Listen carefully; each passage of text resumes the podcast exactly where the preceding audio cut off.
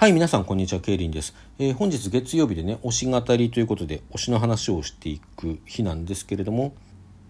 す、え、で、にですね、一件、そしてレオワンダーの話を配信いたしましたけれども、もう一つ本日お話ししておきたいことがありまして、えー、もう一件収録している次第でございます。え、というのは、昨日ですね、2021年7月18日、岡有奈さんというシンガーソングライターのライブイベントに行ってまいりました。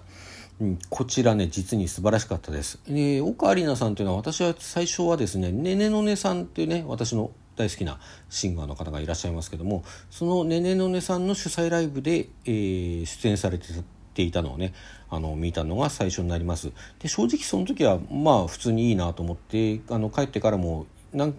個かはあの YouTube なんかにあるね曲を聴いて「へえなかなかいいね」っていうふうに思ってただけだったんですけれどもあのそのうちだんだんねあのあの時聴いたあの曲が良かったなと思ってまた YouTube 見直したりとかそんなことを繰り返して、えー、決定的になったのがあれ5月か4月どなんかいつ頃でしたかねあのライブが配信限定でライブがあってそのライブのアーカイブだったんですけどねそれがまだ見れるよっていう案内を見てああ見たい見たいって言ってチケット買って見たのがあの決定的だったんですね。それ見たらむちゃくちゃよくってこれすごくいいじゃん。あれ今までも聞いてたのに俺の耳は節穴かみたいな感じであのまあいろんなね過去にも聞いたはずのいろんな音源を聞き直してこれもいいこれもいいわすごくいいって言ってはまり込んでしまったわけでございます。でえーと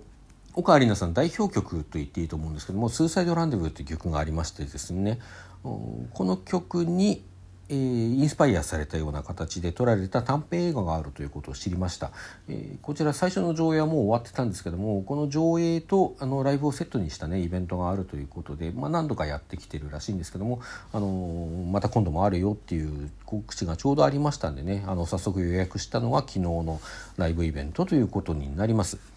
でこの「スーサイド・ランデブ」っていう曲自体は「スーサイド」っていう名前にねあのタイトルに入っている通り自殺の歌なんですね。練炭自殺の歌であのネットで知り合った2人が、まあ、一時期そういう事件結構多発しましたね。ネットで知り合った2人が一緒にこう練炭自殺をするという歌なんですよ。ただその自殺を美化してるとかそういう内容では全然なくってあのむしろこうこんなことになる前に2人出会えていたらもっと別の未来があったのかなってことを歌ってる歌なんですよね。だからそのそこに至ってしまった悲しさのほかにこう何ていうかいろんな可能性が人生にあるなっていうことを思わせるような歌だったりします。なんか口で言うと軽いですけどね。そんな軽いだけの歌ではないんですけど決して、うん、でも私この曲ね最初に聞いた時にやっぱりあのオカリナさんのライブを最初に見た時に一番刺さったのがこの曲だったりもしたのでこの映画はやっぱりちょっと見たかったんですよね。うん、でもうそれが見れてライブも見れるっていうんでねまあそりゃ素晴らしいって言って早速予約したわけなんですよ。で映画の方はねあの良かったです。今、うん、この年になって見るとあちこちこう青いなって思うところもあるんですけども、まあ、それも含めて良かったしねまあ、そういうこうノストラジー的な意味で良かったっていうだけではなくてあの絶望と希望についてのお話なんですよね。うん、でまあだからこそこうあそれで絶望しちゃうんだとかなんかそういうところにこうふっとあの年寄りの目線で見てしまうところがあったりするんですけどもまあだけどうん、まあ、絶望っていうのはね絶望するっていうのはあの希望があるからこそ絶望するっていう部分があると思うんですね。まあ、絶望してるうちはまだ望みが持ててるっていうか完全なアパシーあの無感動状態とは違うわけですよね。そしてこう望みが持てているからこそ絶望する望みが持てているというのは別にこうこの先の展開に何か素晴らしいことが待っているということが期待できるという意味ではなくてそういう意味の望みが持てるではなくてあの望むっていうね行為行為っていうかその感情を持てているっていうそういうことですよね。何かをこう求めている。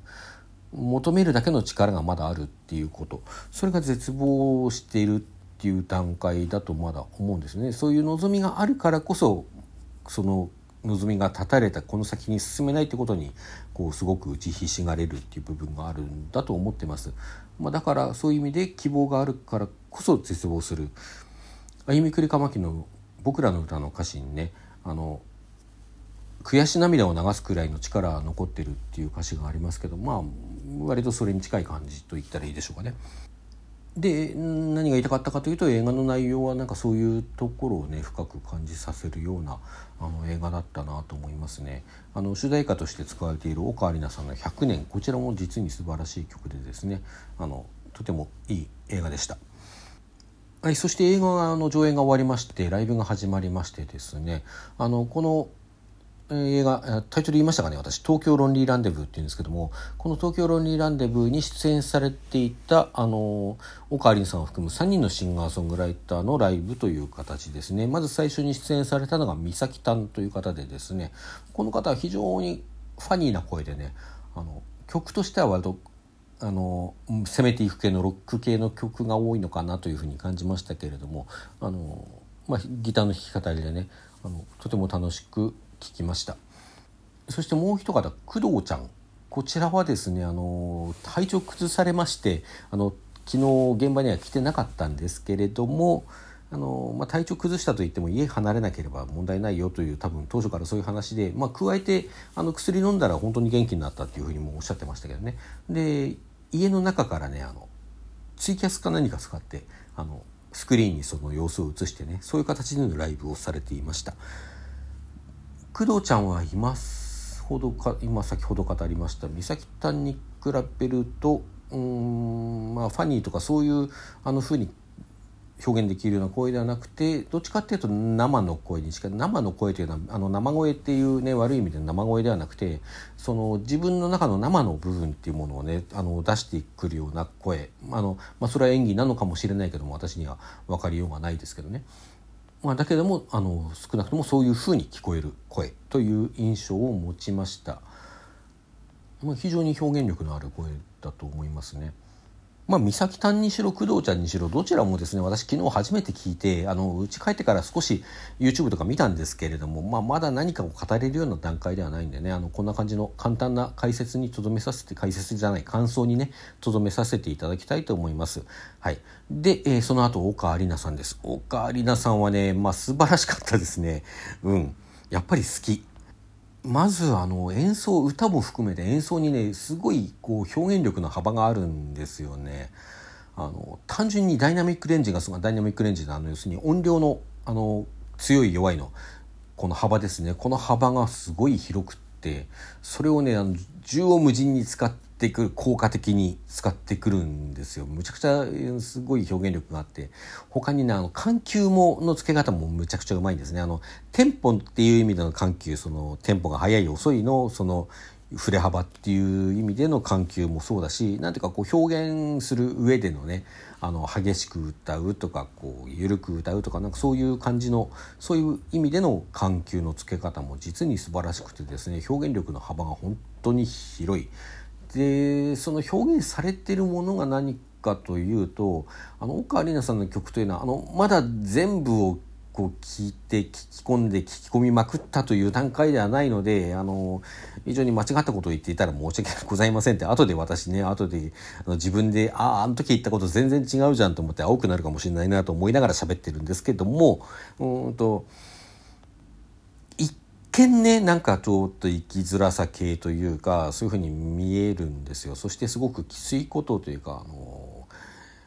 病んだようなことを言ってるようにも聞こえる「スーサイドランデブー」なんかまさにそうですね「スーサイド」ってあの入ってる練炭自殺の曲とかでさ。あと他にちょっと古い曲らしいですけど「飛び田新地に連れてって」ってねあの飛び田新地って昔でいう赤線ですよね。で私をそこで売りさばいてなんていう曲だとかなんかエッチをしたいっていう曲だとかね。まあそんないろんな曲があるんでまあなんかそういうちょっとこうメンヘラチックないうふうに感じる第一印象でそう感じる人も結構いるのかなと思ったりするんですけどもよく聞くとねそんなになんか不穏だったりしないんですよね。スーサイドランディブも別に自殺を美化してるような歌ではないし